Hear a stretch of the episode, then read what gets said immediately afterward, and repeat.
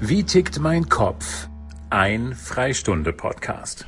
Herzlich willkommen zu einer neuen Folge von Wie tickt mein Kopf? Grüß Gott, Frau Dr. Schmidt. Schönen guten Tag. Wir haben uns heute verabredet. Im Herbst, die Blätter fallen. Wir sind jetzt in einem anderen Modus, wenn man so möchte. Sie haben sich ein Thema ausgesucht und es überschrieben mit Abschied und Loslassen. Die Bäume schreiben Sie in dem schönen Text, den Sie für die Freistunde vorbereitet hatten. Die Bäume, die denken da nicht drüber nach, dass sie ihre Blätter fallen lassen, loslassen von schönen Dingen. Aber wir Menschen, wir haben da ein Problem damit. Warum ist es denn so, dass wir so schwer loslassen können? Zum Glück haben wir nicht immer ein Problem damit, aber mitunter fällt uns auf, dass mhm. es uns schwer fällt, uns zu verändern. Und es ist ganz gut durch Studien belegt, dass über 80 Prozent der Menschen ganz gern die Alltagsroutine beibehalten und, und Veränderungen skeptisch gegenüberstehen, denn wir wissen nicht genau, was dann Neues auf uns zukommt.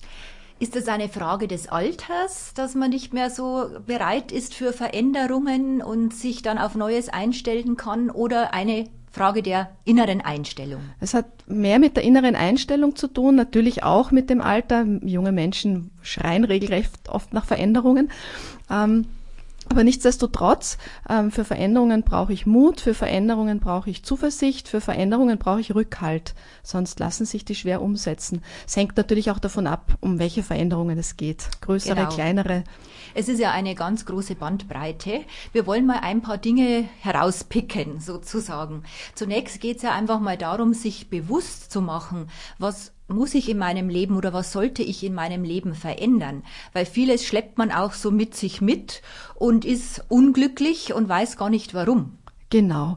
Letztlich schleppen wir vieles so lange mit, bis es uns so unangenehm wird, dass wir es nicht mehr ertragen, genau genommen. Und letztlich die Reizschwelle, wann verändere ich etwas, ist oft dann grob gesagt, wenn wir es nicht mehr ertragen, nicht mehr aushalten, wenn es schlimm, wirklich so schlimm geworden ist, dass es nicht mehr geht.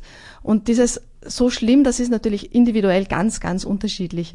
Ähm, manche Menschen kommen sehr, sehr lange mit einem großen Paket gut zurecht und, und tragen an ihren Altlasten, sage ich jetzt mal längere Zeit, ohne dass sie gröbere Beeinträchtigungen bemerken. Aber spätestens dann, wenn wir so das Gefühl haben, der Alltag läuft nicht mehr rund, man ist mehr unglücklich als glücklich, also sozusagen die unangenehmen Momente überwiegen die angenehmen Momente. Situationen, ja, Erkrankungen, Schicksalsschläge zwingen uns ja oft wirklich regelrecht dazu, uns ja. zu verändern und all das ist dann oft auch wie ein Einschlag. Ja, wie und wenn man da so unvorbereitet reingeht, dann wird's umso heftiger. Ja, also sich auf Schicksalsschläge können wir uns nicht vorbereiten, die treffen uns wirklich ähm, wie aus heiterem Himmel.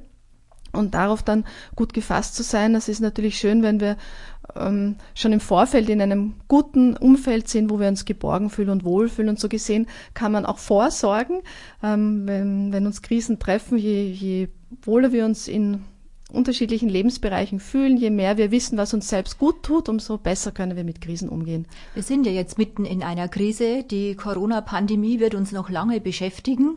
Und diese Stabilität, die wir uns erarbeiten sollten, die ist ja auch gerade in dieser Zeit sehr wichtig. Genau.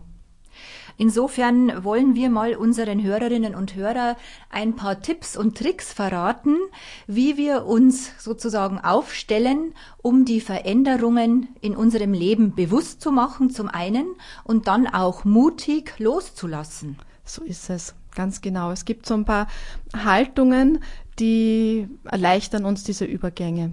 In der Bibel gibt es einen schönen Spruch, der heißt, ein jegliches hat seine Zeit. Und das finde ich immer sehr schön, wenn man äh, als Überschrift auch dieses hat, wenn man sagt, jetzt ist die Zeit gekommen, sich von dem einen zu verabschieden und was Neues zuzulassen. Hermann Hesse sagt ja, jedem Anfang wohnt ein Zauber inne.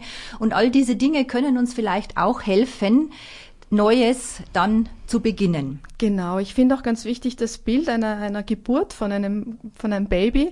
Erst sind wir in diesem Mutterraum, wir sind ja alle geboren worden, erst sind wir in diesem wunderschönen, ähm, geborgenen Gebärmutter, wo wir rundum versorgt werden und dann geht's in diesen ganz engen Geburtskanal, wo das Alte nicht mehr da ist. Wir sind sozusagen aus dem Weg, raus aus der Gebärmutter, aber das Neue, nämlich dieses Geborenwerden in die neue Welt, ist noch nicht da. Und ich denke, es ist ganz schwierig, oft diese Übergänge zu ertragen, nicht zu wissen, ähm, wo es genau hingeht, auch wenn wir Vorstellungen haben. Aber jetzt sind wir eben bei dem Punkt, unterstützen kann eben in diesen Übergängen, dass ich mir immer wieder Gedanken mache, worauf freue ich mich denn? Wie kann es denn idealerweise nachher weitergehen? Also neue Gedanken zulassen, auch wenn das natürlich nicht von heute auf morgen geht. Also vorausschauend schon blicken und schon in Gedanken die Zukunft quasi sich zurechtlegen. Genau. Und prinzipiell Veränderungen nicht als Versagen zu empfinden. Ganz häufig ist ja so, wenn wir etwas nicht geschafft haben oder Dinge äh, wir loslassen müssen, wo wir noch gar nicht in dem Ausmaß genossen hatten oder das nicht, sich nicht so dargestellt hat, wie wir wollen, ähm, geht das ja oft so mit einem Gefühl von Versagen einher, ich habe es nicht geschafft. Da zuzulassen, da, da mutig zu sein und zu sagen, ich gestehe mir ein, es war nicht perfekt. Ja. Ich bin trotzdem ein guter Mensch.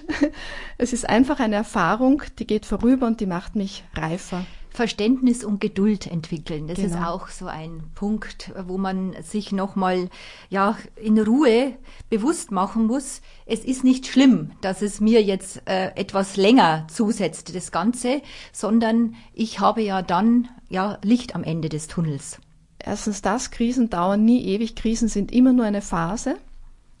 Und wichtig zu wissen, in diesen Phasen der Veränderung sind wir verletzbarer, weil es ist auch anstrengend, sich zu verändern. Das heißt, diese Selbstachtsamkeit, die Selbstliebe in Form von mit sich selbst nachsichtig sein, gewinnt da sehr an Bedeutung. Ja. Und wir sind nie alleine. Ganz wichtig, sich immer wieder ins Gedächtnis zu rufen. Es gibt andere Menschen. Jeder Mensch hat mal eine schwierige Phase und ich darf auch sagen, dass es mir gerade nicht gut geht. Ich darf mir auch Hilfe suchen.